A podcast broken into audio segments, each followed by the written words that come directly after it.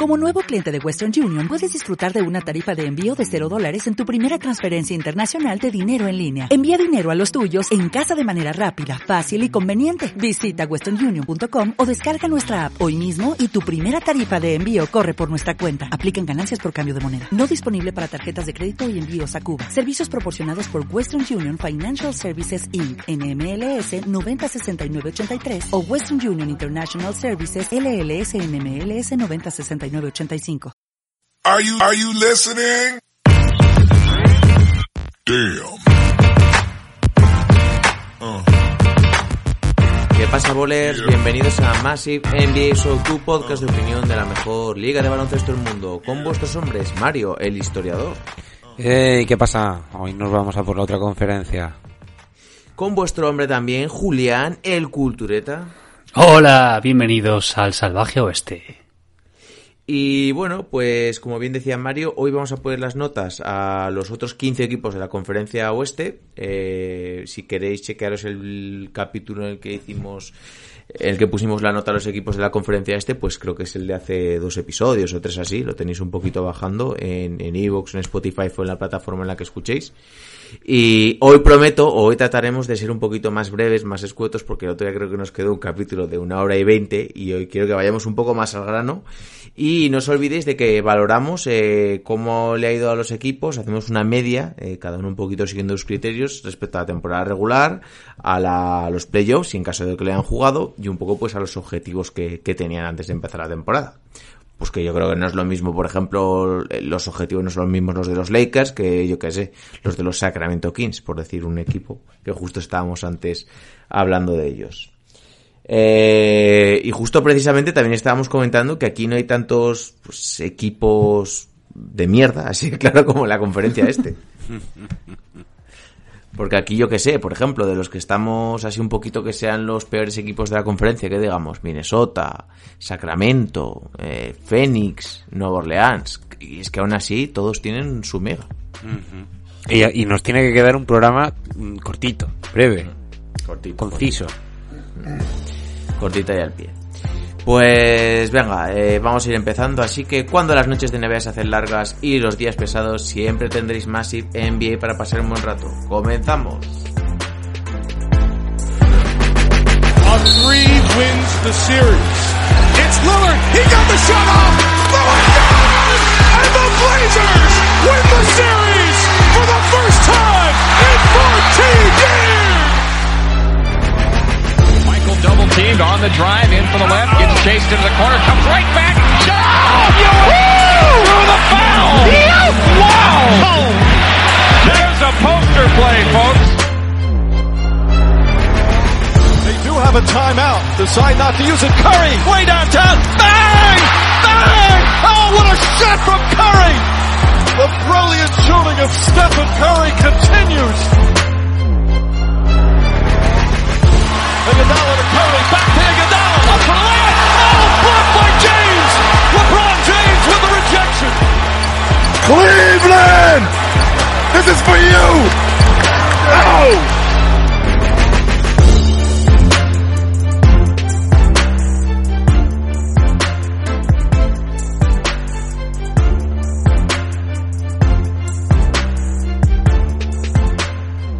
Bien, pues sin más dilación vamos a darle, eh, porque al final nos liaremos más de la cuenta como siempre, porque van surgiendo subtemas, eh, intratemas, eh, predicciones futuras, así que comenzamos con los Dallas Mavericks, que yo creo que han sido uno de los equipos revelación de la temporada. ¿Quién quiere empezar? Eh, empieza tú, Juli, que la, la anterior vez empecé yo. Eh, los Dallas Mavericks, eh, que yo creo que su objetivo no era ni de lejos el que pues al final tuvieron y quedaron muy por encima de sus posibilidades. Es cierto que, bueno, tuvieron un récord, positivo, hicieron una burbuja muy buena e incluso hicieron temblar un poquito o aparentaron hacer temblar a los que aparentaban ser campeones, que eran los Clippers. Eh, si partiese de cero con el resultado que al final quedaron, debería ser un 5 o un 6 porque simplemente quedaron en se quedaron en primera ronda y ya está. pero creo que es un equipo que, visto las expectativas, debería ser un 6, seis y medio aproximadamente, o incluso 7, porque sus expectativas eran mucho más bajas de a dónde llegaron. Eso te iba a decir, estás un poco tacañón, ¿eh? Eh, No, pero a ver, no como los yo- metí ni en playoff, ¿eh? Como en Fíjate, el a anterior episodio, o sea, él es el profe... Yo soy el rata, pero eh, Poli malo, a ver, bueno. un poco el criterio, sí que lo subiría a un 7 precisamente porque sus expectativas eran menos que nada. Pero a ver, también es cierto que no podemos, eh, como sus expectativas son malas, vamos a... Sí, no. sí. O como, es como si le das a los Lakers un 5 o a los... Sí, bueno, a los Lakers un 5 porque como sus expectativas eran las finales o el anillo, pues eh, lo consiguieron, ala, ya está. Pues no. Pero sí, un 7 siendo tirando muy para arriba. Mario, Bueno, Doncic es lo mejor que le ha pasado a la NBA desde hace mucho tiempo. Su temporada de novato ya fue antológica, pero es que el segundo año ha sido mejor. Han tenido una ofensiva histórica a nivel de eficiencia, que no se ha visto nada igual. Y la gran preocupación pues es el unicornio, eh, que como decía la canción de Silvio Rodríguez, mi unicornio, mi unicornio azul ayer se me perdió. Eh, han conseguido que un equipo formado por Curry, eh, el hermano, el hermano no tan bueno, pero aún así bastante decente, Hardaway e incluso Marjanovic hayan jugado por encima de sus posibilidades. Si hay un Porzingis sano, este equipo puede apuntar a muy muy alto. Para mí es un 7 eh, por proyecto, por todo lo que pueden hacer y por lo que han conseguido. Y yo creo que si hubieran tenido a Porzingis sano se cargan a los Clippers. Pues yo le voy a dar un ocho y medio eh, y se lo doy porque creo que yo a este, a este equipo, antes de empezar la temporada, no lo metía en playoff. Y creo que ha rendido muy por encima de, de sus expectativas. Y aparte, esta es una de esas ocasiones en las que hay que mirar un poquito más allá del resultado. 43 victorias, 32 derrotas en el oeste, con lo duro que es. Eh, incluso podrían haber quedado un poquito más arriba, podrían haber quedado terceros, cuartos, algo así, si lo hubiera acompañado el récord en determinados momentos de la temporada. Pero, joder, siendo uno de las eh, de los rating ofensivos más, creo que el mejor de la historia, ¿no? En Sí, determinados por- por momentos de la estilo, temporada. sí, sí. Y sobre todo, pues la forma en la que Doncic ha impactado en la liga, en la que se ha sentado, se ha establecido como una estrella. Creo que por todo eso, no sé, hay unos brotes verdes tremendos y creo que el futuro de la liga eh, es de Dallas Mavericks junto con otros equipos jóvenes. Entonces por eso le doy un ocho y medio porque ya no solo es como lo ha hecho, sino joder, que yo me siente, que haga que me sienta a ver un partido de baloncesto, incluso a personas que no les gusta mucho, que no ven casi NBA, pues me parece que es algo para valorar. Eh, venga, va, pasamos al siguiente equipo. Eh, Denver Nuggets. Yo Denver Nuggets le tengo siete y medio. Porque a mí Denver Nuggets el año pasado es un tacañón y luego soy yo el tacañón, ¿eh? A ver, vamos a ver. A Denver le tienes que dar un 9, no me jodas, algo así, llega a la final de conferencia. Pues espérate a que venga el reparto de unos y ceros que están por venir. Bueno, venga, explícate. No, porque vamos a ver. Es cierto que es un equipo de temporada regular espectacular. Eh, déjame ver un momento, por favor. Es un equipo de temporada regular muy buena. Eh, luego se relajaron. 46-27. Sí, sí, Terceros. 46-27. Eh, luego hicieron una, bueno, unos seed games un poco, bueno, de aquella manera. Y playoffs, es cierto. Llegaron a las finales, perfecto.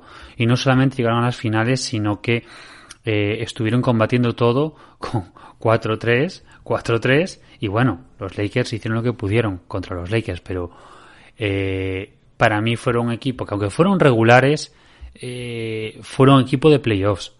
Porque les pasó el año pasado lo mismo y pues al final fue porque después de dos prórrogas se quedaron fuera contra Portland.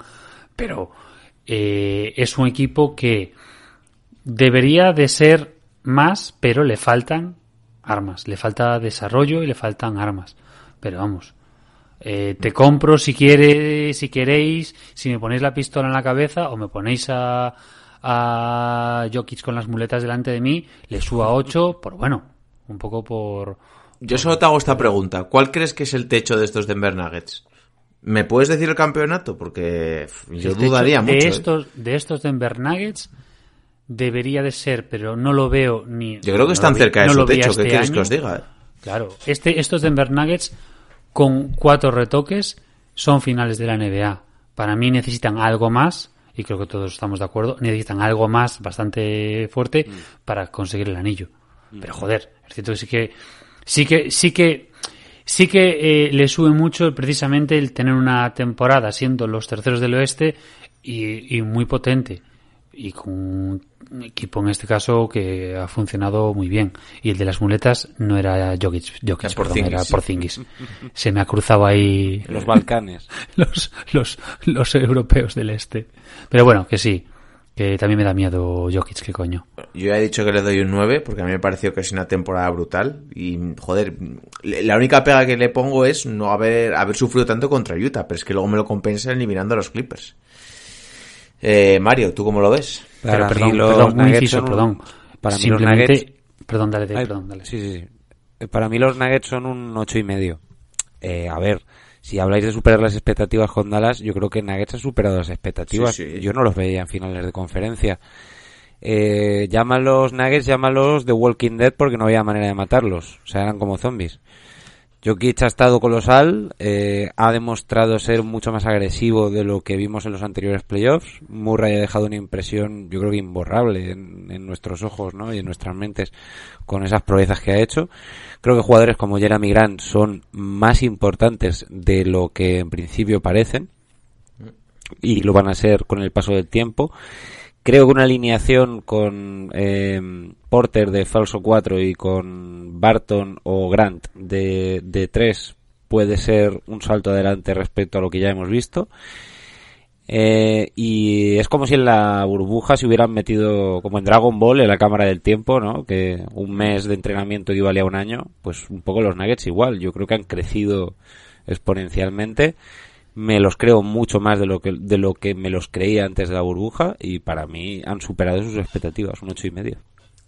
Y aparte hay que darle un valor añadido precisamente, que es cierto que la temporada regular es muy importante, eh, pero si ellos, ellos han demostrado o han apretado el culo en el momento en el que había que apretarlo. Es cierto que no hicieron unos grandes hit games, pero en playoffs, eh, combatiendo mucho, con 4-3 y 4-3 y los liquidaron. Pero, Y- y, y yo ahí por donde le bajo un poco, es porque contra, contra Lakers no pudieron. No, vale, Lakers al final fueron los campeones, pero faltó ahí. No, Bueno, tuvieron no, un par de partidos que les hicieron sudar, ¿eh? A ver, al final ha sido un poco... Es una También la inexperiencia de llegar a esa final de conferencia. Claro, es- pero es una eliminatoria un poco eh, de engaño. Los partidos han estado más reñidos de lo que parecen. Un poco como aquella final de Miami Heat contra los OKC de Durant, Westbrook y Harden. Que un 4-0 parece una bestialidad, pero en realidad todos los partidos estuvieron reñidos. Esta eliminatoria igual. Dale un poco de experiencia a este equipo y eh, van a ser mucho más peligrosos. De todas formas, eh, y con esto acabamos y pasamos al siguiente, yo creo que este equipo me cuesta verlo pelear por una anilla. Sí, claro, viendo los competidores que va a tener ya no solo en el este, sino en el oeste. Yo creo que lo va a tener muy difícil, ¿eh? Es Yo- que el oeste está muy caro. Y Yo sobre en estos próximos años. Yo soy un creyente bastante, bastante firme en lo que Jokic y Murray pueden hacer juntos. Veremos. Eh, aquí un poquito más breves. Golden State Warriors. Nada, eh, nulo. Es que o sea, no se han presentado. Todos sabíamos que este era el año de esperar, como los Spurs del 97, que iban a por Duncan.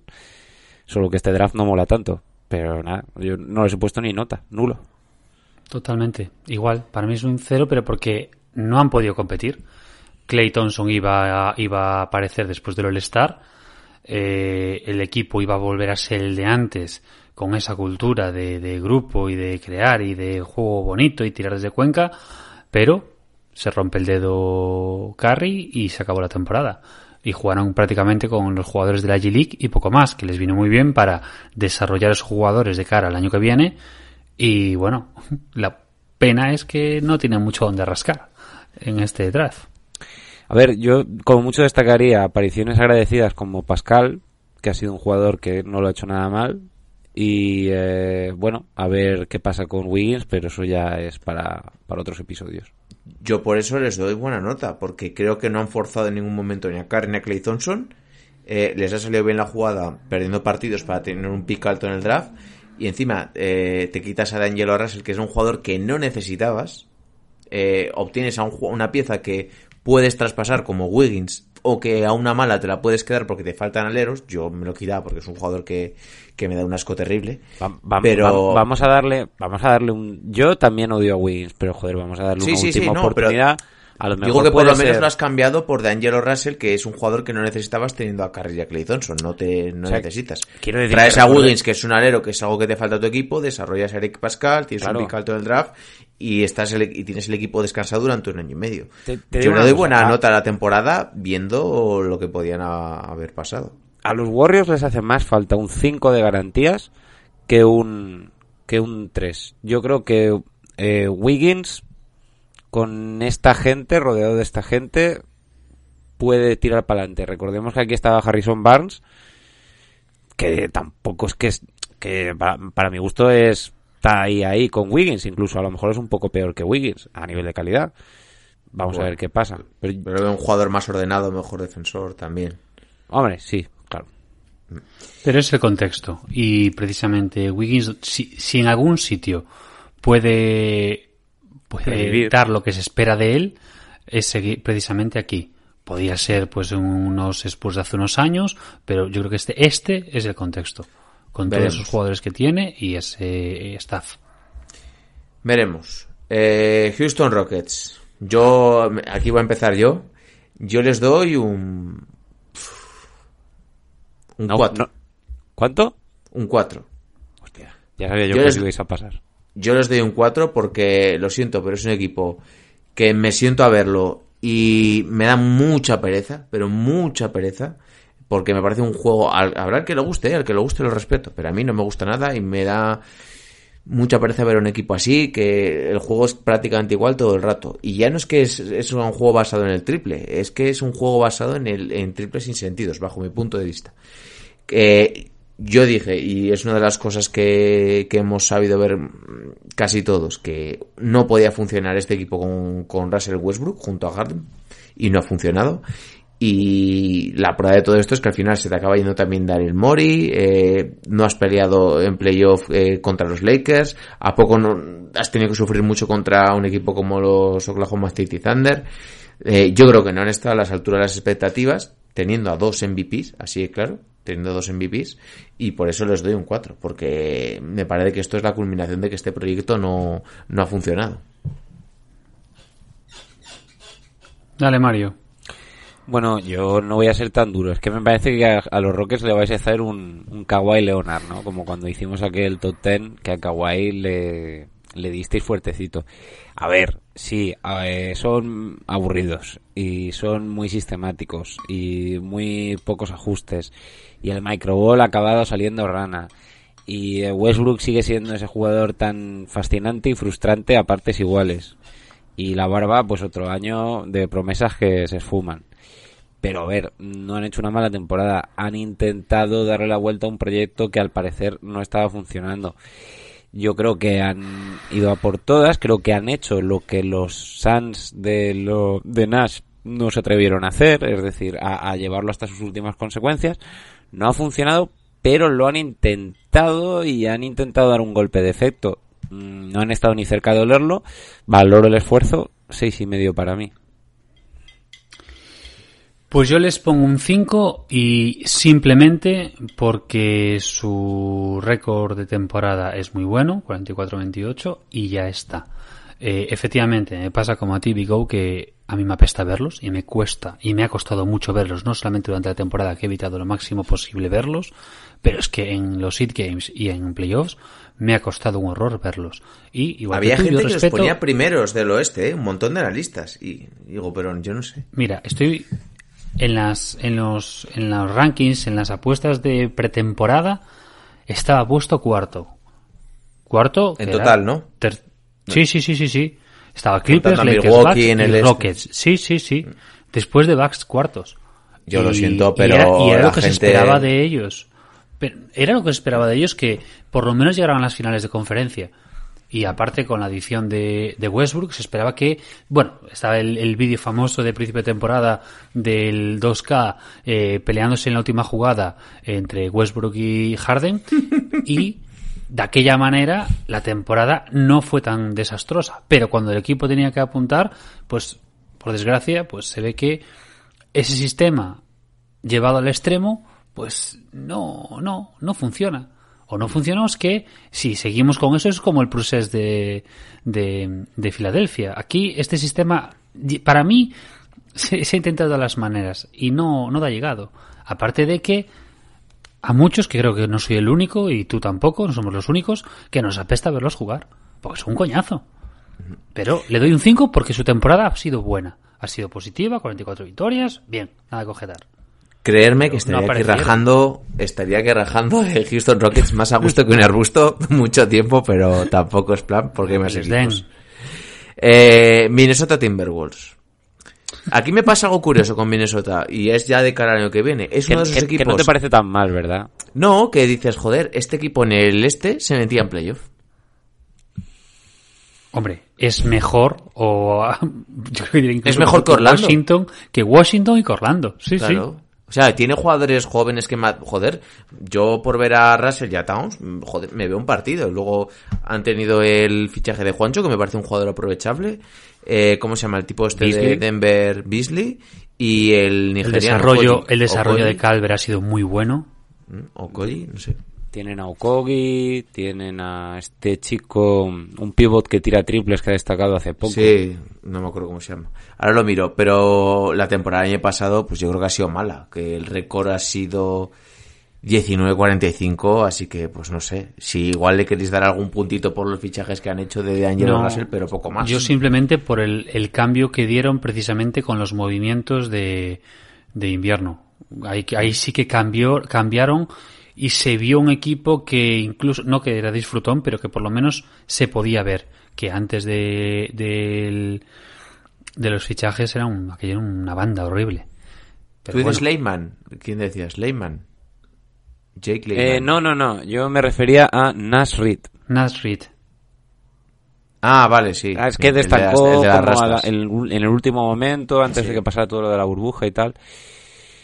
Pero bueno, eh, si el problema de Minnesota, o sea, quiero decir, el cambio de rumbo está muy bien porque algo había que hacer, pero el problema de este equipo es la defensa. Yo si fuera el GM de este equipo estaría ya pensando en cómo le eches algo, ¿no? Para que defensivamente este equipo sea más sólido. Bueno, Juancho y Okoye no son malos defensores. No son malos defensores. eh, Russell no es un gran defensor. Es nulo. Towns, a pesar de lo que pueda parecer, no es un gran defensor. No, no lo es. Eh, Towns es un jugador de ataque. Sí. Entonces, mm, pueden ser un poco los Wizards del oeste. O sea, un ataque divertidísimo y un- partidos que va a apetecer verlos. Ya apetecía una vez montaron todo esto, ¿no? Pero que les van a meter más, más puntos que, que un tío con una herida de la guerra. O sea, les van a dar por todos lados. Bueno, hay una cosa que no contamos, que tiene el número uno del draft, y yo si fuese ellos, lo hemos hablado muchas veces, yo lo traspasaría, igual, no sé, dando el número uno ya a un jugador tipo Malik Beasley, te puedes traer Es una que no hay- pata para este banco, ¿eh? Es que no hay. Es que no hay mucha gente que vaya a querer... Como el número uno no está claro. Bueno, yo creo que igual siempre puedes engañar a alguien. Como no Se hay estaba una- hablando precisamente de, de que Minnesota o de que Warriors pudiesen venderlo, pero es que tampoco ganas nada vendiéndolo. No, pero que sea un Cleveland Cavaliers, un... no sé.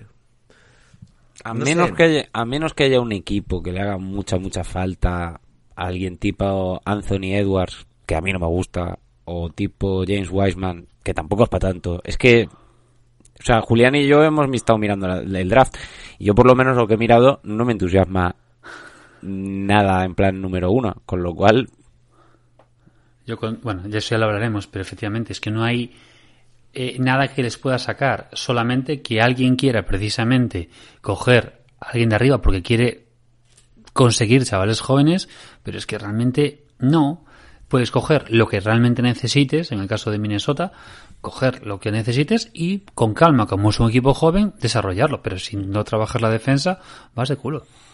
Y a- Yo- supuestamente Kat y Russell, que son coleguis a muerte, pues que, que construyan desde ahí, desde el buen rollismo. Entonces, ¿qué nota le- les ponéis? Venga, de la Uno, porque desde, desde los desde el trade line mejoraron un poquito. para mí es un tres y medio por el cambio de rumbo. Sí, yo les doy ahí un, un 3 también por el cambio de rumbo y por la suerte del... Bueno, un 2, venga. Que es que tampoco, es que han hecho 19 victorias. No, no. Luego hay que ser- eres aficionado de los Wolves y tienes que soportar eso todo el año. Pero bueno, ver, lo, lo peor de ser lo veo más positivo que negativo. Lo veo más positivo que negativo. También os lo digo. Eh, venga, va. eh, uno duro. Los Clippers. Mm, bueno, a ver, los Clippers para mí, seis y medio, que es esa nota que ni fu ni fa. A ver, es una gran decepción. Si estábamos todo el rato diciendo, uy, a ver si nos quedamos con, con la batalla de los, de los Ángeles. No, hombre, no, eso no va a pasar. Pues pasó. Este es el típico caso de buenos soldados no hacen buena unidad. Eh, o porque apenas han jugado juntos o porque no hay ningún líder vocal en ese equipo y Kawhi no lo es y no creo que lo vaya a ser, ya llegados a este punto. Eh, esto no ha funcionado. Paul George va a tener que volver a ganarse la confianza de los aficionados y sigue allí. Eh, Sweet Lou y Harrell se han visto muy devaluados en la burbuja. Lou tiene que aprender mejor su rol y Harrell no sé si lo veo en los Clippers el año que viene, sinceramente. Yo creo que a ninguno de los dos. Fíjate lo que te digo. Eh, pues puede que ninguno de los dos. Yo, fíjate, para todo lo que decíamos de estos dos saliendo del banquillo y ahora no nos quedaríamos con ninguno de los dos. Entraron con ínfulas y han salido pues entre risas y ahora han cambiado de entrenador. Bueno, ya sabéis que ahora está el título. Tyron. Pero van a tener que darse prisa porque a este tren solo le queda una parada más. Yo les voy a dar un 4 y el- lo explico muy fácil. Para mí me parece que el objetivo mínimo era llegar a la final de conferencia y ahí ya pelear con los Lakers. Hubiera aceptado perder con Lakers. eh, y, pero claro, es que al final tenemos que valorar mucho cómo se ha producido la derrota y ha sido en semifinales de conferencia contra un equipo inexperto después de ganar 3-1. Eso juntado a que pues que te han remontado, eh, que han, has despedido a tu entrenador, que en teoría era un- una de las piezas clave para, no sé, coordinar a tus estrellas y no sé. Creo que para el año que viene va a haber más presión incluso que el año anterior, así que por a mí no se han cumplido los objetivos, así que un 4. Julián. Yo le pongo la misma que Mario, seis y medio. Seis y, seis y medio por la, por el mero hecho de que, bueno, que lo mismo, temporada regular fue muy buena, pero claro, te hundes. O sea, les costó el 4-2 contra Mavericks y lo de Denver no hay nada más que decir. Para mí, si Y- hubiesen perdido en final de conferencia, les hubiera dado pues un 7, algo así. Un poco Pero- más, efectivamente. Pero la forma de haber eh, la- perder en semis con Denver y después de ir con un 3-1 me hace bajarles mucho. Es un equipo que tú lo dices en final de conferencia. eh, uno de los dos equipos de Los Ángeles tenía que estar en las finales. Y el que más papeletas tenía a principio de temporada Los eran los Clippers. Porque eran, un- tenían al dios Kawhi Leonard, que venía con, con este caso, con Paul George, Doc Rivers. El, el año anterior, yo creo que a todos en general nos había gustado mucho cómo estaban los Clippers del año anterior. Entonces, ya está. Ya estaba, estaba clarísimo. Pero no supieron competir, pero sobre todo, y yo creo que es opinión mía, eh, si durante toda la temporada tienes cerca de esos 70 partidos para juntar a un equipo y no haces equipo porque uno descansa mogollón, el otro se descansa, se lesiona y eso es una casa de alitas de pollo, pues estamos apañados. Porque al fin y al cabo es eso. Yo, que sirva esto como advertencia para los, los que sigan a los Brooklyn Nets. No por añadir a dos buenos jugadores a un equipo que es bastante decente, significa que la cosa vaya a funcionar. Sí, pero es el este. ¿Qué es la diferencia? Ah, ya veremos. Venga, vamos con uno muy rápido. En esto os pido solo nota porque hemos hablado 500.000 veces y creo que igual vamos a coincidir todos y luego metemos una pausa. Los Ángeles Lakers, 10. 10 10. Han Es ganado que, el anillo, es que no tiene el anillo, y ya está, ya está. ya sí. está. Y además han, han ganado, yo creo que bastante holgado. ¿Qué queréis que os diga? Sí, sí, en general, del para lo que en temporada regular, que es que no hay con, nada que con un estilo defensivo, pero bueno, oye, es su estilo. Bueno, pero ya era hora de que hubiera un estilo defensivo, que no lo vemos desde... Que no fin todos cumple ganar como los que- Warriors, a eso me refiero. Es que parece ser que, Que si no metemos por fin 500 se- triples con un pase por la espalda no vale, algo así. Claro. Y que por fin se cumple eso de que las defensas ganan campeonatos, que una liga que se está dando por saco con el tema de que no hay pivots, de que se juega sin pivots y solo se juega el triple y son uno de los peores equipos en tiros y en lanzamiento, o sea, en acierto y lanzamiento de triples, tienen un señor interior que es una bestia parda y el líder eh, es un señor de 30 y casi 36 años. Pues apaga y vámonos. Bien, pues yo creo que vamos a meter aquí un pequeño descansito y continuamos con la segunda parte porque quedan dos, tres equipos que yo creo que nos vamos a detener bastante. Uno es, uno es el favorito de The Tourist, no os digo más. ¿eh? Venga, va, dentro intro. Oh, no, no, no, no, no, ladies and gentlemen. That's not what's on my mind. Not the Jets and the Giants, not even the Cowboys right now, not LSU, Alabama. None of that's on my mind. That's not why I'm sitting here ticked off. You don't do what the hell they did yesterday. You don't do it unless you fired the man. But how do you come out in a press conference with a straight damn face and literally say with a straight face, we were supposed to be better than this with the roster you have accumulated? How do you do that? How do you do that?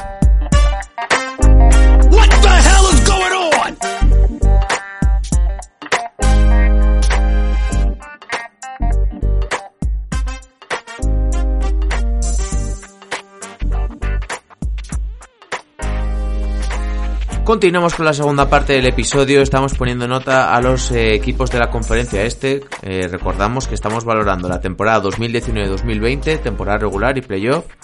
Y pues aquí cada uno tiene sus criterios y su vara de medir. Eh, yo creo que este le vamos a poner todos una nota bastante positiva. Oklahoma City Thunder. Eh, sí, vamos. eh, en cuanto lo encuentre aquí en la lista, mira, un siete y medio. Un siete y medio. eh, con el permiso de los Grizzlies, es el gran equipo revelación. Se suponía que Chris Paul ya estaba destrozado y ahora se está pegando media liga por Chris Paul. O sea, acordaos cuando decíamos, ver, qué contrato más malo. Pues se está dando de hostias toda la liga con tal de hacerse con Chris Paul. No solo lo ha hecho de mentor eh, en un proyecto con fecha de caducidad, Galinari ha renovado su imagen. A ver, y tampoco queda mal futuro, porque tienen todos los picks del trade con Paul George, queda Shai Gilgeous Alexander, y eh, Dort. lo han retrasado la reconstrucción un año, pero, pero vamos, ha sido una temporada espectacular. Va a ser un equipo que nos vamos a acordar porque, claro, va a durar eso, un año. Eh, yo les pongo un 7 también, porque sus expectativas eran lamentables, no había equipo y, y consiguieron consiguieron llegar muy muy muy muy lejos cuando no se esperaba nada de ellos. Es cierto que perdió contra Houston, pero pudieron haber ganado perfectamente contra Houston. Y un equipo que partía en este caso como dez, no, como vigésimo, lo ponían como vigésimo por detrás de los enormes Atlanta, Fan, ah, Atlanta ay, Falcons, perdón, Atlanta Hawks, Orlando Magic, que Brooklyn Nets y, y quedaron muy por encima de todos estos. Es que son 44 victorias en el oeste, quedan quintos y pueden haber quedado perfectamente incluso más adelante. Eh, oye, ¿echaron a Billy Donovan? ¿Se ha ido Billy Donovan ahora que me estoy dando cuenta? Sí. Eh, se fue, ¿no? se fue, Sí, sí. se fue. ¿Y a dónde se...? es que, joder, se me ha ido No, la no pinza tenía, no tenía. De hecho, yo le había comentado que yo lo quería para Bucks. Vale, y todavía Billy Donovan no tiene equipo. Y no se sabe el entrenador ahora de Oklahoma, ¿no? Creo, de- que- creo que no, ¿eh? Vale. Pues precisamente eh, yo sería un banquillo que si fuese entrenador me, me encantaría coger porque tienen todas las rondas del draft del mundo. Tienes a Alexander, a Dort eh, y luego es lo que decía Mario, eh, vas a poder sacar algo que te interese por Chris Paul y te vas a... Lo mejor es que Chris Paul ha hecho un grandísimo año y te vas a quitar ese pedazo de contrato de 40 millones durante los próximos tres años, por año. Entonces es que el futuro es de Oklahoma, así de claro. Yo creo que todos acabaremos poniendo, yo por lo menos, eh, el ideal para ese equipo es el gran desarrollador. O sea, Sí. Kenny Atkinson lo pones ahí, Pues sí, sí, sí. quitando ya a Chris Paul, ¿eh? Con Chris Paul fuera. Sí. Eh, Yo les doy un 7 también de la temporada pasada y hasta les podíamos dar más, fíjate lo que te digo. Por cierto, chicos, Billy Donovan es entrenador de los Chicago Bulls. Hostia, es verdad, sí, sí. sí. 22 de septiembre le nombraron entrenador de los Chicago Bulls. Es que ya llevo, ya llevo un lío. ya llevo Sí, un lío. normal, hay mucho baile de entrenadores. Esta, No. esta es la off-season de los entrenadores, ¿eh? Sí, sí, sí. No me acordaba, es verdad, es verdad. Buah, yo ni no tenía ni ubicado. Es que ya entre lo de Tyron Lue, lo de Doc Rivers que en Filadelfia. ¿Cuán- ¿Cuántas Ya- veces pensáis en los Chicago Bulls? Pocas. Nunca. Pocas, pocas, Pues ya está. Es que me sonaba, no sé, estaba, estaba muy rayado. Eh, venga, va, pasamos a otro equipo. Memphis Grizzlies, que es otro que tiene un futuro también bastante brillante. Para mí es un 6,9. Mm, está ahí, ahí. Quiero decir, a ver, el futuro es brillante. Morán, Brooks, Clarks, eh, Balanchunas, que también me parece que puede ser parte, una parte como veterana de, de esta reconstrucción. Les ha faltado el canto de un duro para meterse en playoffs. Todo lo que se puede decir es poco. Han sido el equipo sorpresa de la competición y que esto sirva de lección para Kings, para Bulls, para Suns, para Hacks. Es decir, que mm, por mucho que tú se suponga que no tienes equipo como para luchar, joder, mm, si te lo propones, mm, este equipo al que nadie habría dicho nada por acabar el último, que es como mucha gente predecía que iba a acabar, el último en el oeste, pues casi se mete en los playoffs. Mm, brillante. 6,9. Yo no le pongo tampoco el notable porque no se han metido en playoff, pero coincido con, con lo que has dicho. La cosa es que de cara al año que viene, no sé si se meterán, porque es que es lo que decimos, el oeste está muy complicado. Julián, ¿tú qué nota les pones? Yo les pongo 6,5 por el mismo argumento, por el tema de que no pudieron meterse en playoffs, en playoffs. Pero es un equipo que ya no solamente moran, es que Balanchunas para mí ha sido, vamos, Mm. una maravilla. Y de hecho la conexión Jaren Jackson. Moran, Triple nivel, del mejor gasol en Memphis, Sí, por sí, momentos. brutal. Y luego que, bueno, pues tienen la gran suerte de que tienen ahí al amigo Taylor Jenkins, que paciente y que está haciéndolos jugar muy bien, que para mí, lo dije en su momento, para mí era el entrenador del año. 35 añitos, ¿no? Me parece. Sí, sí, era sí, muy sí, joven. sí, es, es el, creo, que, creo que es el más joven.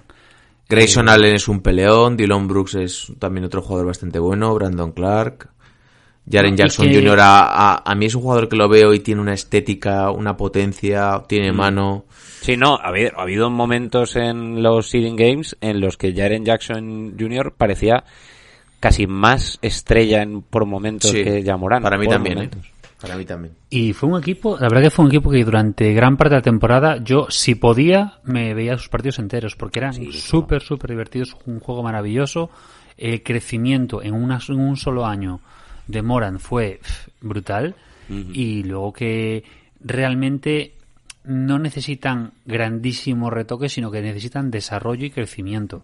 Y es un equipo que aunque aunque acabaron en este caso con 34-39, eh, si la liga hubiese sido normal y hubiese acabado con sus 82 partidos, Yo creo que se hubiese hubiesen metido. récord positivo, sí, sí, sí. Por Y la inercia, positivo, con no se hubiese metido. buena. Portland no se hubiese metido. Iban Pese a que tenía un calendario más sencillo. Ah, no sé. Portland gozó de que en ese tiempo de ausencia de baloncesto se recuperaron muchos de sus jugadores. Exacto. Venga, no polémico. Nueva Orleans. Mm, no, a, mí va a no ser me, duro, ¿eh? a mí no me parece muy polémico, a mí me parece que es un 3 o un dos y medio. Ah, pues. Mm, Podemos Podemos resumir la temporada en dos nombres. Brandon Ingram, que quizás se vaya por donde ha venido. No se sabe si se va a quedar en Nueva Orleans. Y Sion, que por su peso y por su salud, mm, pues no ha podido rendir como se esperaba. Y ya veremos si estamos ante un caso tipo Porzingis. Yo les pondría aquello de no cumplió León las expectativas. No, eh, ellos se suponía que tenían que hacer lo que han hecho los Grizzlies. Sí. Y tenían mejor equipo para hacerlo. Y tenían mejor equipo y tenían veteranos. Y de- a, a mí me da mucha pena por JJ Reddick. Hombre, este hombre no se merece eso con la racha que llevaba. Eh, JJ Reddick, eh, Derrick Favors, Lonzo Ball, eh, Jackson Hayes, que es un buen jugador, Drew Holiday, Brandon Ingram, Nicolo Meli, que ha dado un rendimiento que yo tampoco me lo esperaba, eh, Tuan Moore, Okafor, Darius Miller. O sea, yo creo que tienes una buena base. Y luego, pues lo que ha jugado Sion, que obviamente ha tenido su impacto. Pero no sé, yo de este equipo me esperaba. Me esperaba más.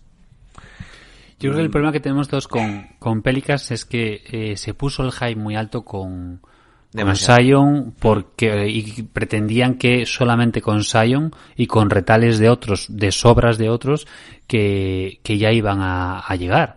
Y no es así, es un equipo que no tenía nada y sí que es un mérito, sí que es un mérito acabar con el récord que acabó. No es un mérito que los hubiese metido en la burbuja porque parece que mm, llegaron hasta ese punto casi, no para igualar al este, sino para meter a Pelicans.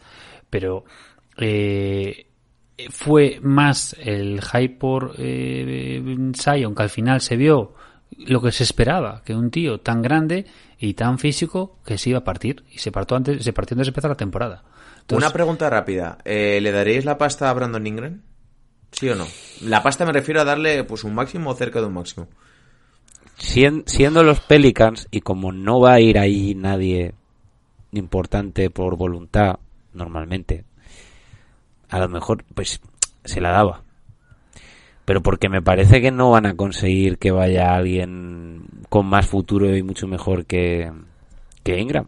Pero eso es peligroso, ¿eh? A veces, porque luego te pones unos contratos y al final estás Pa- sobrepaga. Hemos visto muchos casos así, de jugadores que han tenido buenos años, pero no son los indicados para tener un máximo. Por ejemplo, Pa- Tobias Harris. Para mí, el futuro de estos Pelicans descansa entre Ingram y Williamson, que debemos ver si no es uno de estos jugadores que dices, ay, si no se lesionara todo el rato, qué bueno hubiera sido.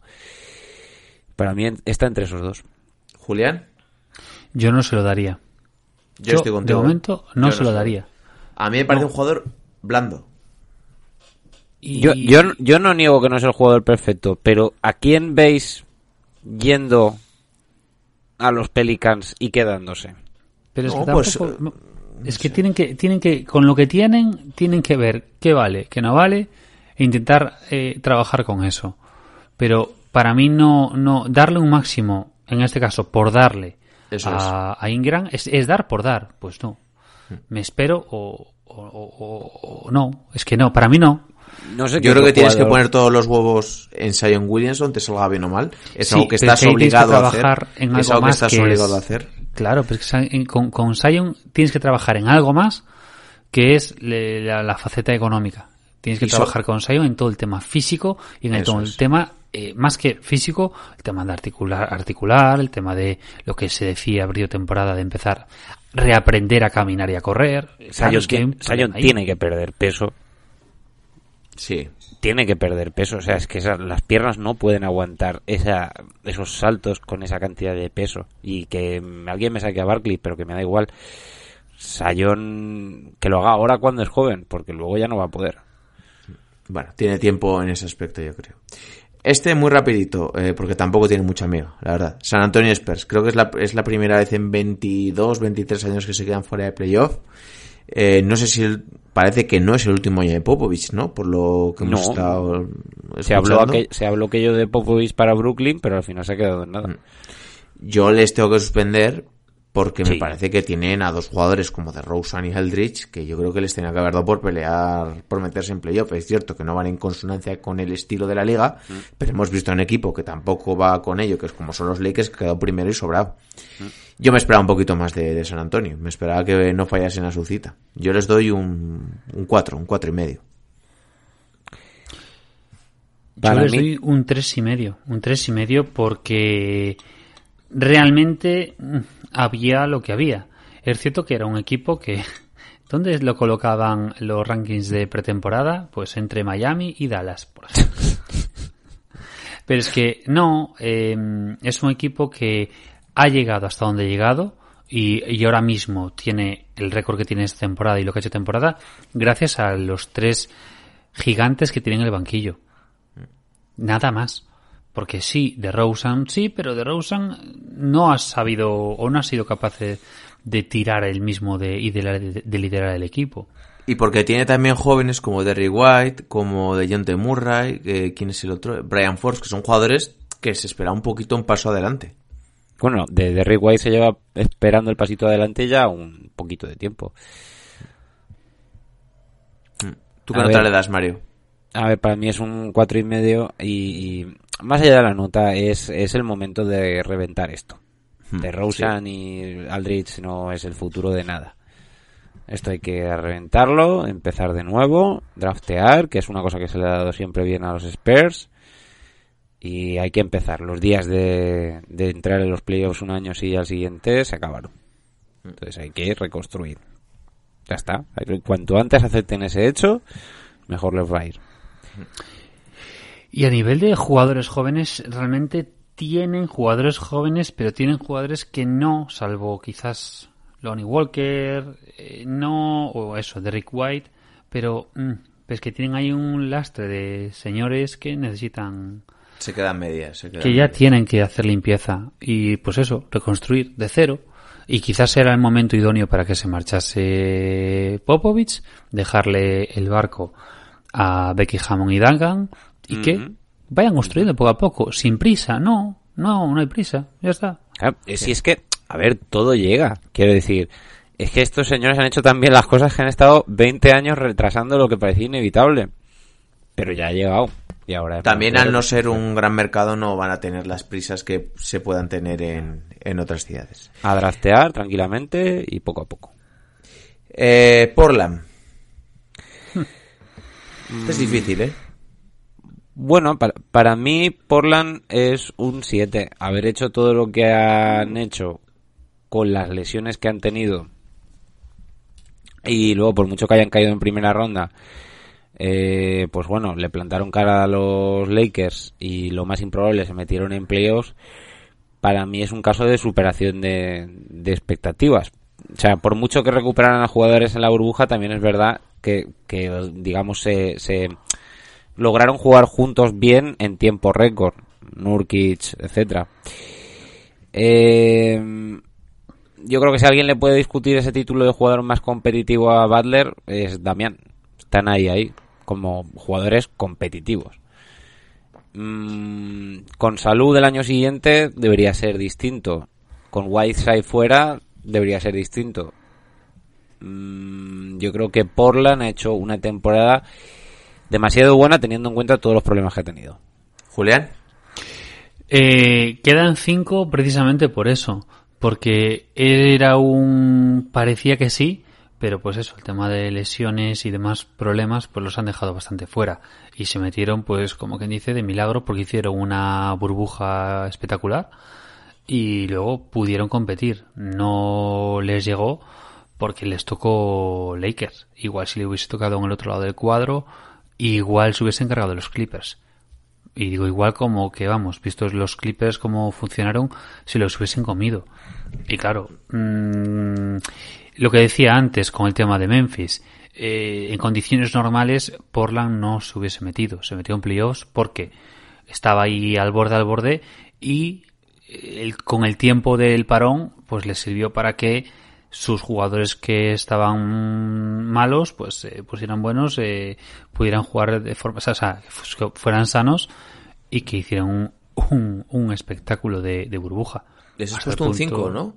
sí yo también yo coincido contigo les pongo un 5 eh, y me explico eh, el final ha sido muy bueno ha sido un equipo que ha dado gusto ver por Lillard que es un jugadorazo pero creo que evidentemente Nurkic eh, se ha demostrado que es un jugador mucho más importante de lo que parece, pero teniendo a un tipo como Lillard, como McCollum, ya jugadores que creo que son aprovechables, no te puede hacer eh, un roto tan grande la ausencia de Nurkic y creo que no deberían haberse dejado tanto en temporada regular. Pese a todo eso, por la recuperación, por todo, les hasta les podría dar a un 6, pero como yo es un equipo que del cual espero tanto y que el año pasado venía de hacer finales de conferencia, pues por eso igual les exijo un poquito más. Pero creo Mira. que es un equipo que si están todos sanos, pueden llegar a finales de conferencia sin problemas. Y llegaron, y llegaron el año anterior. Pero, mira, para mí, eh, como es la hora que es para nosotros, hasta eso que estamos grabando, eh, yo Portland esta temporada lo comparo con una comida de mierda, que has comido una auténtica mierda de primer y segundo plato, pero te cascas de postre una tartita de tres chocolates súper rica, súper jugosa, y que te quedas al final con muy buen sabor de boca, y parece que sí. nos olvidamos de que el resto no de la comida... Mal, ¿Perdón? No estaba tan mal. No estaba tan mal, piensas luego al final. Claro, es que, pues oye, pues me he quedado bien. Y luego te acuerdas, joder, pues que la comida ha sido una mierda. Joder, si, si me comí una- un filete que era una zapatilla. Eh, que no estaba al punto, que estaba seco, eh, ese tipo de cosas. Y es cierto que nos ha sorprendido mogollón. Hemos descubierto, yo por ejemplo he descubierto a Gary Trent, que ha sido un espectáculo Gary Trent en la en Sí. burbuja, pero claro, es que les faltó esta temporada. Me ha gustado el, el- ¿cómo es la analogía? La analogía, Mm, analogía. Joder, joder. Joder, ¿Cómo estamos? Se va de nivel. Aprende con Massive NBA. Eh, venga, vamos a uno. Es que quiero acabar con un- dos equipos que sean un poquito más jugosos, así que vamos ahora con los Sacramento Kings. Mm, Pues... Pueden depositar aquí su bolsa de basura, por favor. Sí, que, es que a mí me da pena, es que yo lo siento, pues que me encantan los Kings. Lo siento, me encantan los Kings. Me encanta cómo juegan, me encanta Bogdani- Bogdanovic, me encanta Fox, me encanta Bar, pero claro, me encanta Buddy Hill, pero es que su temporada ha sido un truño. Mm. Eh, ¿cómo? Ahora no me sale el nombre del entrenador. eh. Luke Walton, que Luke Walton se puede tomar algo de, de mis partes. un saludito. Bueno, a ver, si ¿eh? Magic lo quería echar de los Lakers, pues por algo sería. Yo creo que es un tipo que estuvo en el momento adecuado, en el momento adecuado, en el lugar adecuado, en el momento adecuado con los Warriors Mm. y va a vivir de eso toda su vida. Hombre, yo no sé cuánta credibilidad le queda a este hombre. Mm, a Hombre, ver, es que yo he visto entrenadores asistentes mucho mejor en la liga y luego Sí, veo a sí. este tipo siendo primer eh, primer entrenador y digo, pero qué coño pasa aquí? Eh, Sacramento, a mí lo que más pena me da es lo de Bagley. Es que este chico, porque no es malo, o sea, es apunta a maneras de muy buen jugador, pero es que es que la salud no no no, no le permite una, tú. Tiene un historial muy muy malo. Y Fox también estaba tocado. Y eh, Bogdanovich toda la temporada diciendo a la gente a dónde se iba a ir. Es que Bogdanovich al final tiene 28 años, que no es tan joven. Y No, al pero como cara barbilampiña, como de Bogdanovich, Fox y ¿cómo se llama el otro? Eh, Buddy. eh, y Buddy Hill, que es un sí pero no, los tres. Sí. Que son buenos jugadores, pero... No, Fo- Fox es un sí, ¿eh? Fox es un sí. Fox es un, un jugadorazo. Fo- Fox me recuerda mucho a Wall cuando Wall todavía tenía piernas. Sí, sí. John Wall era muy buen jugador, ¿eh? Era, Sí, era- pero sí, sí. Esa manera de correr de un lado a otro de la canasta y que por velocidad no lo coge ni Cristo mm, es muy marca de- del señor John Wall, que ojalá lo veamos la temporada que viene, todo se ha dicho. Entonces, ¿qué nota le dais? Venga. Dos y medio. Yo un doy- uno, fíjate. Yo es que le doy un 3 porque, porque me gustaban. Pero es que, es que necesitan un cambio de entrenador. O sea, necesitan cambiar el banquillo. Luke Walton, pírate. Kenny Atkinson. con Ay, y, y y por Cualquier cierto, to- desarrollador. todo se ha dicho. Qué buen jugador es Bielicha. Cómo me gusta Bielicha. Lo poco que prometían los Wolves y cada Sí, pero que se ponga camisetas de su talla, ¿eh? Por favor. y que se corte el pelo. eh, venga, eh, Phoenix Suns. Un- A- Aquí un- me, creo que te va a pasar un, os va a pasar un poquito como con lo que habéis dicho de, Sí. de Es, Portland. es la tarta de tres chocolates después Sí. de la filete zapatilla. Mm. Sí, sí, sí, sí. Pero vamos, o sea, cero, cero descarado. Sí. Es Es un esa- equipo que estaba desahuciado antes de la burbuja, antes de los seeding games, y que al final se cascó ocho victorias y parece que han arreglado una temporada, pero a mí me, yo lo sigo viendo para el año que viene, pues si no es el último, el penúltimo, y la gente se me tirará encima, pero bueno. A ver, es un equipo que ha mejorado mucho con, con Ricky. O sea, Al que, le, al que le queda solo un año de contrato, ¿eh? Es que Solo el cambio con, con Ricky fue que él se encargó de dirigir y dejó a Booker que tirase y que hiciese cada uno su labor. Eh, y fue un, un equipo también muy, muy, muy divertido. El problema fue que también Aiton, pues por sus cosillas, por sus diuréticos, vamos a decir así, pues no pudo jugar, claro. Entonces, al fin y al cabo, la, la primera parte de la temporada quedó un poquito descafinada y luego no les dio. Pero eh, sí que debería ser un equipo. Lo que pasa es que claro, es el puto este. Pero es que Claro. de- debería de ser un equipo de playoffs o cerca de playoffs. Luego vamos a hacer un ejercicio al final del episodio de ver, para que veáis qué equipos se van a quedar fuera. Es que, tela, ¿eh? Al final Ayton son 18-11, ¿eh? Sí, Un no, jugador y que ha va a hacer y doble ha- doble toda su vida. ha mejorado mucho en defensa, Sí. que es lo que más se le acusaba. A mí me parece que Ayton va en una progresión muy positiva. Mm, eh, a ver, eh, Phoenix es que es totalmente lo de la tarta de, de tres chocolates, desde luego. Es la película que acaba bien y empieza mal. Siendo Eh, justos, yo creo que habría que darles Para mí es un no le 5 y medio. 4 un 5 dependiendo de con qué te quedes, ¿eh?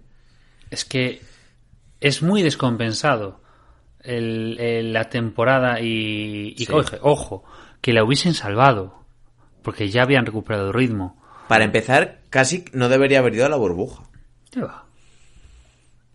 Yo les doy un 4, fíjate. creo Yo, le que- teni- yo les tenía un siento. 4 y no lo cambio. siento. que no. No, yo, les doy un cinco y medio. Me gustó mucho lo que vi en la burbuja. Quiero creer que esa racha tiene una razón de ser. Quiero creer que eso lo van a tener puesto en la cabeza el año que viene.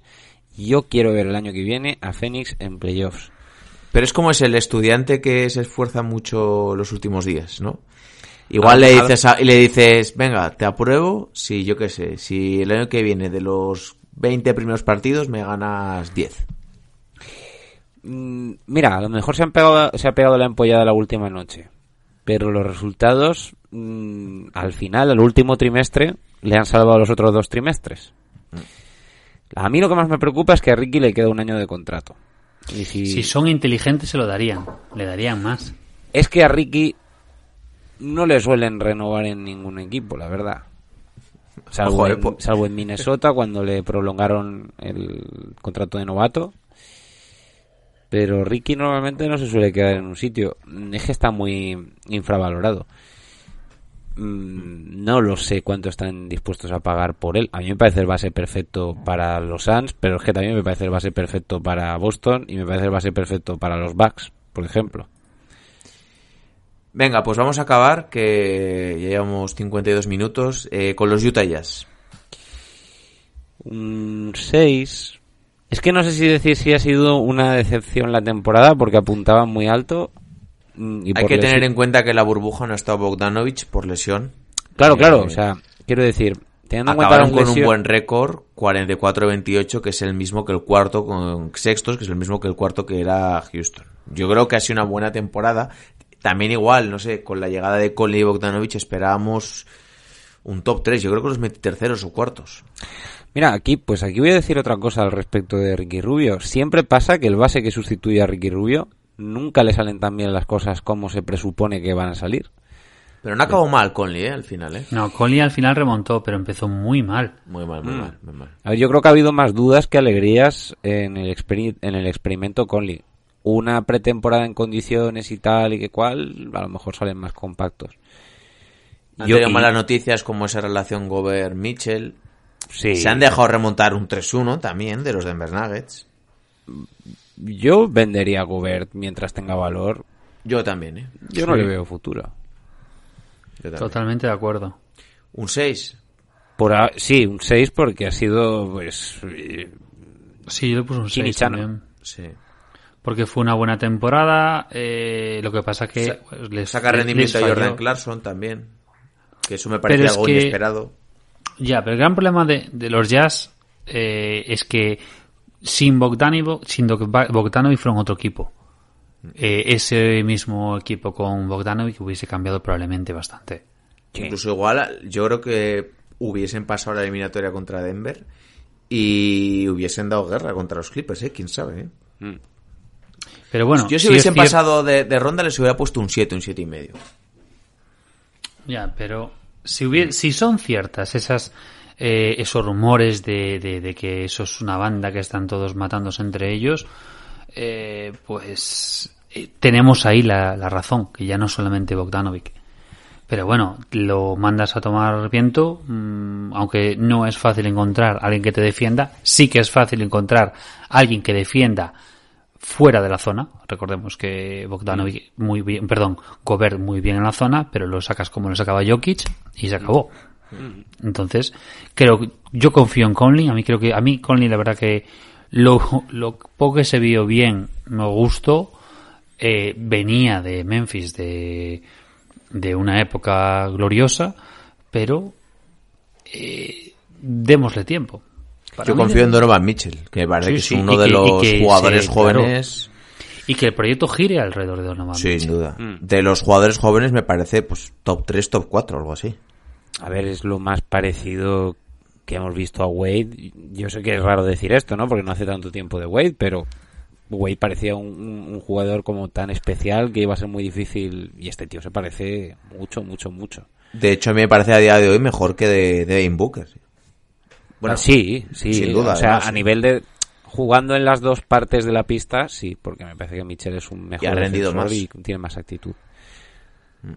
Y las sacadas que tuvo. Sí, sí. Sí, sí, sí, no, sí. Y no es la primera vez que le vemos hacer algo así. Y sabemos de que es capaz. No, no lo sabíamos tanto con Murray, pero con Mitchell sí. Mm, tiene esa mamba mentality, o como lo querías llamar. Tiene mentalidad de, de- de matador. No olvidemos que ya pa- pasó una, elimina- una ronda de draft en su primer año, eliminando a Oklahoma de Paul George y Russell Westbrook. O sea, la ha hecho muy bien. Bien, pues yo creo que lo vamos a ir dejando por aquí porque llevamos unos casi una horita. Eh, claro, pero quiero que hagamos rápidamente un ejercicio. Yo voy a decir equipos que creo que son seguros para playoff el año que viene. Uno Lakers, no, no se lo ordené, pero os digo, uno Lakers, dos Clippers, tres Denver, eh, cuatro Dallas, cinco Portland, seis Warriors. Para mí esos son seguros, seguros. Eh, en teoría Houston, si se queda Harden, debería serlo. Siete. Claro, es que queda... Y Utah yo creo que es otro. Ocho. Por Bueno. eso digo que hay equipos como Minnesota, Nueva Orleans, Sacramento, San Antonio, Phoenix, Memphis, Oklahoma. Es que el nivel del oeste es tremendo. Lo que pasa es que como luego vienen las, las lesiones inesperadas, Claro. y eso siempre trunca mucho todas las posibles predicciones. Mm, Estoy de acuerdo con, con tu lista de seguros en, en el oeste respecto a lo que sabemos hasta ahora, aunque siempre hay algún equipo que es el equipo revelación y que da un paso adelante que nadie se espera. Por eso digo que proyectos como el de Minnesota, Nueva Orleans. Sí, sí, eh, pueden sustituir a uno de los que damos por hecho. También se pueden venir abajo incluso. Más probable, ¿sabes? Mucho más probable, pero... Por eso me parece que yo que sé que hay lo de Memphis tiene mucho mérito y Memphis estuviese en el este, no sé, porque por ejemplo hacer la temporada de la mierda temporada que han hecho los Atlanta Hawks estando en el este me parece que es no sé, mucho más que hay que criticar eso mucho más que yo que sé, a equipos de, del oeste. Pero bueno. Eh, bien, pues no sé, eh, algo más que queréis añadir? ¿Alguna idea, alguna predicción? Que las predicciones a día de hoy no valen para nada porque ni ha habido agencia libre ni ha habido draft. Y No luego lo de siempre, claro. Y luego el tema de siempre es que todos poníamos a los Warriors eh, hace, bueno, hace año y un par de meses, los poníamos en Playoff. playoff, incluso final de conferencia o semifinales porque estaban los de Los Ángeles. Pero vamos, que iban a ser el tercer equipo del oeste lo teníamos todos clarísimo. Y pasó lo que pasó. Pues eso son cosillas que, que con las que no podemos contar. Entonces, sí que está muy bien, efectivamente. Yo sí que tenía esos seis claros y tenía ahí dos bailándome. Que no sé, pues Memphis y uf, no sé a quién metería, porque yo creo que Pelicans no. No lo sé, no lo sé. No lo sé. Yo creo que hay seis claros y luego los otros van a depender de cómo estén los estados de forma y cómo estén de sanos. Cuando se acabe la agencia libre, cuando se haga el draft, eh, ya haremos unas predicciones en condiciones, con todas las cartas sobre la mesa, porque ahora mismo nos faltan cartas y no sabemos exactamente lo que hay. Así que ya haremos unas buenas predicciones. Eh, dicho todo esto, eh, el próximo episodio será el viernes y va a ser un primer análisis del draft. Os recomiendo mucho que lo, que lo escuchéis porque yo sinceramente tampoco tengo mucha idea de los nuevos jugadores más allá pues de lo que he oído de la Melo, de Advilla, de Carsen, no, Carsen Edwards no, que me lío. Eh, ¿cómo se Casi de llama? bueno, ya, ya está drafteado. Sí, sí. Bueno, pues vuestros hombres Julián y Mario se han preparado aquí un informe exhaustivo de los que en teoría van a ser los mejores jugadores del draft para que luego nos pille por sorpresa y así pues aprendemos un poquito todos. Y ahí os daré eh, toda la cuerda que queráis para que rajéis lo que no está escrito. ¿Qué os parece? Chachi Piruli. que ya pueden hacer los, los equipos de scout de las franquicias un muy buen trabajo, porque telita. Está jodido. Sí, Más que ah, nada que tampoco me quiero meter mucho, pero es lo que dijiste, ¿no? Que como no ha habido March Madness, Exacto. No es que solo no haya habido mar- más Madness, sino que la temporada ha sido, como siempre, la temporada de college eh, es un, un pre-Madness. Y los equipos, incluso los top, se lo, to- se lo toman así. Y para prepararse. Y luego se lo juegan toda una carta. Y los jugadores igual. Los jugadores están a medio gas. Si, la pri- los, si los primeros torneos son de chiste, que están ahí jugando las canicas, como quien, como quien, vamos, que luego el que interesa es el de conferencia, y hay conferencias que son absolutamente de chiste. Pero bueno, luego llega el Madness y te aparecen unicornios. los bichos. Bien, pues os recuerdo que podéis estar al tanto de todas las noticias de la actualidad NBA en nuestro Twitter, eh, ver los posts en Instagram, eh, los nuevos vídeos de John Ball, que está subiendo casi uno al día ahora en YouTube, eh, arroba MassipNBA. Podéis escuchar el podcast en las plataformas habituales, en en iVoox, en iTunes, en Spotify. Hacerlo en iVoox, que nos gusta a nosotros un poquito más, si podéis. Dicho todo esto, eh, gracias por escucharnos y se han despidiendo de vosotros vuestro hombre Mario, el historiador, Nos vemos en el draft, chicos. vuestro hombre Julián, el cultureta, Adiós, haberlo pasado bien. Si no, adiós. y vuestro hombre hijo. bueno, un saludo a todos, pasad una buena semana, chao, chao. A three wins the series. It's Lillard. He got the shot off. Blazers win the series for the first time in 14 years! Michael double teamed on the drive in for the left, gets chased into the corner, comes right back. Oh, through the foul. Wow. There's a poster play, folks. They do have a timeout. Decide not to use it. Curry, way downtown. Bang! Bang! Oh, What a shot from Curry! The brilliant shooting of Stephen Curry continues. Iguodala to Curry, back to Iguodala, up for the layup. Oh, blocked by James. LeBron James with the rejection. Cleveland! This is for you! Oh!